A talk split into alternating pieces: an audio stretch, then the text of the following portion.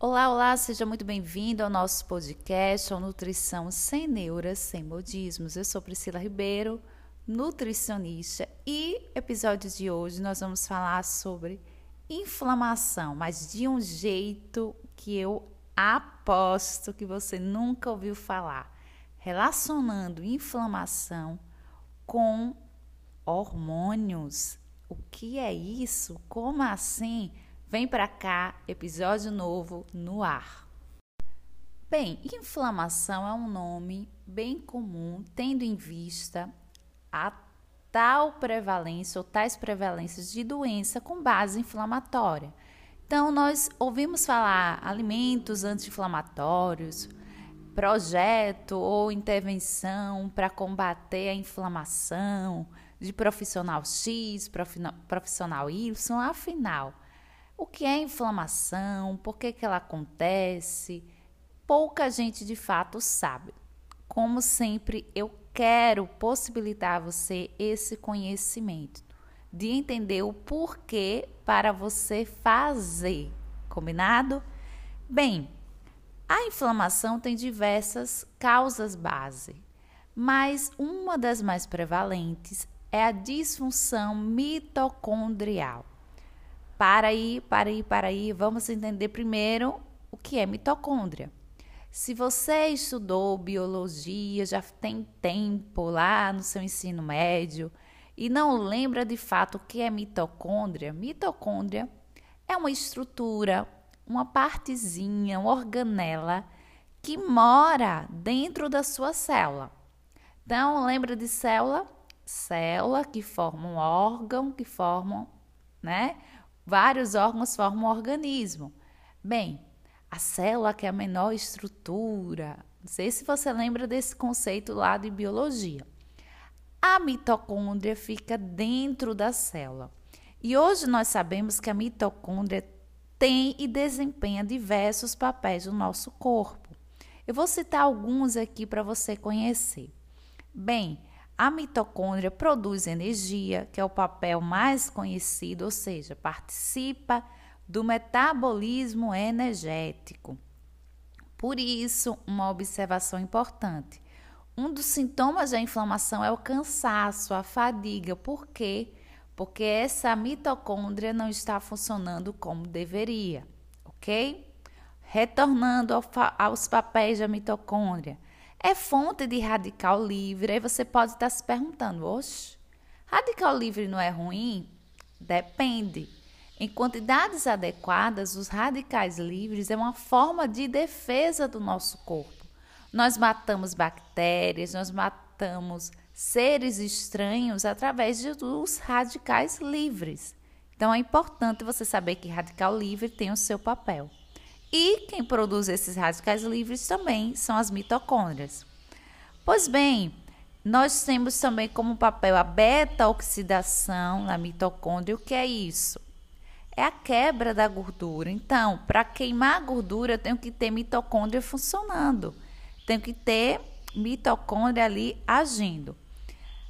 Também fonte né, de nutrientes como aminoácidos, nucleotídeos, ácidos graxos.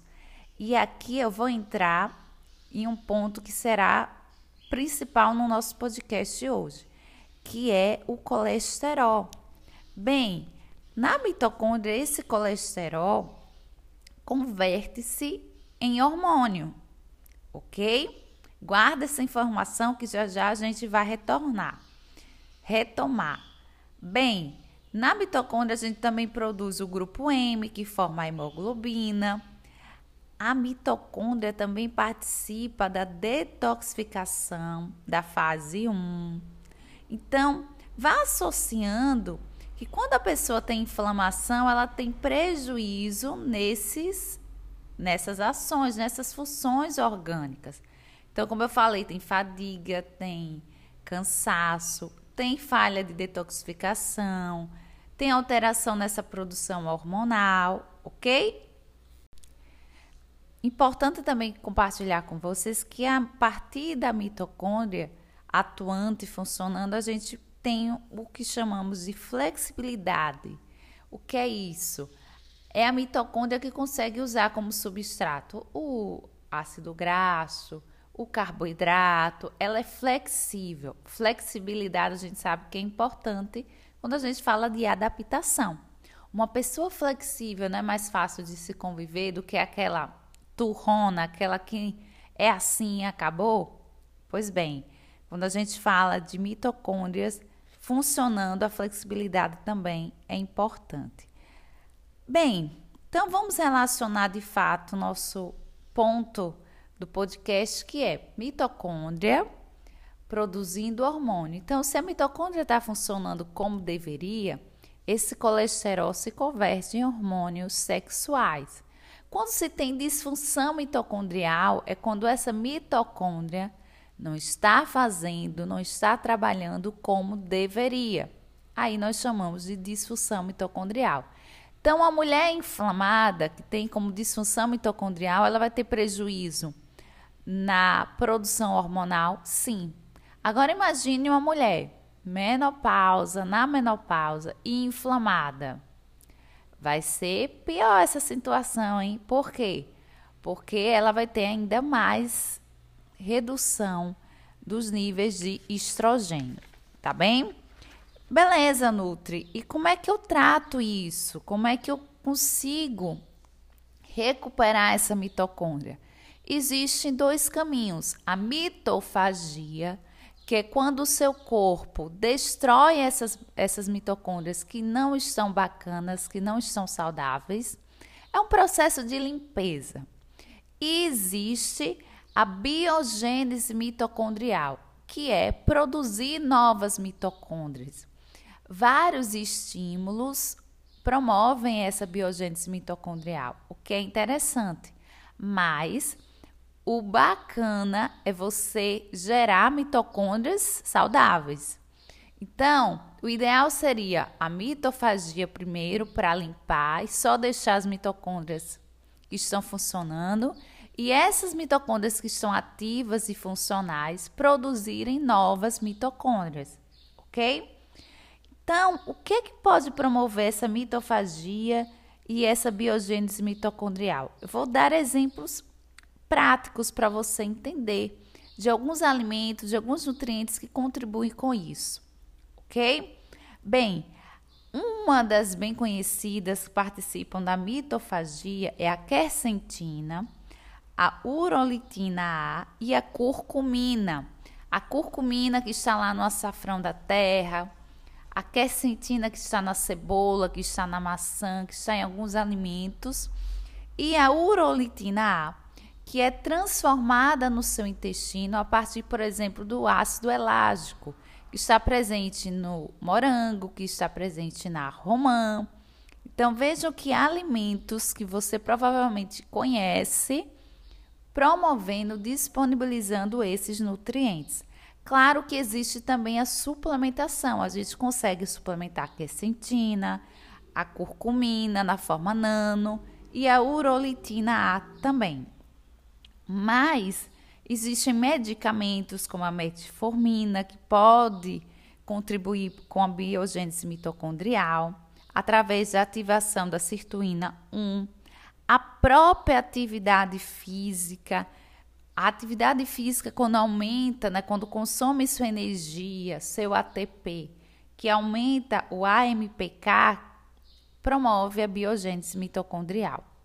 Estratégias também como o uso de, de catequinas, né, que está presente, por exemplo, no chá verde, que está presente na maçã, a epicalocatequina, Bem, o resveratrol, né, presente na uva, na casca da uva, o próprio ômega 3, a cafeína em doses, né, certas e adequadas. Também podemos usar como suplemento a própria berberina, que tem uma ação semelhante à metformina, tá? Digamos que é a metformina saudável, para vocês entenderem. Os organos sulfurados como alho, presente na alimentação, o extrato de própolis, presente no, como o próprio nome diz, no própolis, também como forma de suplementação, pode, é possível suplementar, tá bem? A vitamina D também pela ativação da NRF2, promovendo biogênese mitocondrial. Selênio e zinco, como assim? Selênio e zinco, e zinco participa da formação do T3, o hormônio da tireoide. E o hormônio T3 participa da estimulação da biogênese mitocondrial. Olha! Então, selênio e zinco. Selênio está presente nas oleaginosas, zinco que estão presentes nos crustáceos, nos produtos de origem marinha, digamos assim. O próprio BCAA, através da leucina, participa da biogênese mitocondrial. E claro, uma das estratégias também é aumentar a dilatação da artéria. Como é que a gente estimula essa biogênese mitocondrial? Através da chegada do oxigênio. Então, a própria atividade física participa desse efeito e nutrientes como citrulina, arginina e nitratos, presentes, por exemplo, na beterraba, presente lá na casca mais branquinha da melancia, no chocolate 70%, no cacau. Então, são nutrientes que aumentam né, a dilatação da artéria. Então, eu falei aqui várias, várias formas ou várias intervenções que a gente consegue produzir a mitocôndria. Mitocôndria é que nem dinheiro no banco. Tem um professor que fala isso, que eu acho essa analogia muito bacana. Então, quanto mais dinheiro no banco, quanto mais reserva econômica, mais seguro ou segura você tende a estar. Então, mitocôndrias saudáveis, funcionais, em quantidades adequadas, o estímulo adequado dessas mitocôndrias faz bem, muito bem para a sua saúde. Inclusive para você, mulher, que está aí na fase da menopausa, porque tem aquela relação que eu citei entre a produção do hormônio aí do estrogênio. Então, mulher, mulher que está entrando, que está na menopausa ou pós-menopausa, tratar a inflamação é essencial, é ponto base, elementar e essencial para você ter alívio desses sintomas e desses desconfortos que você tem tido ao longo desses anos. Por isso que a nutrição é fenomenal, é fantástica, porque a gente consegue tanto prevenir quanto tratar desconfortos e patologias e doenças, saindo aí da menopausa com mais leveza, passando pela menopausa com leveza e com vitalidade. Esse é meu objetivo, lhe ajudar, contribuir para isso, tá bem? Me siga lá no Instagram, arroba Priscila Ribeiro Nutri. E até o próximo episódio. Toda terça-feira, meio-dia, temos encontro marcado por aqui no nosso podcast. Beijo, até a próxima. Tchau, tchau.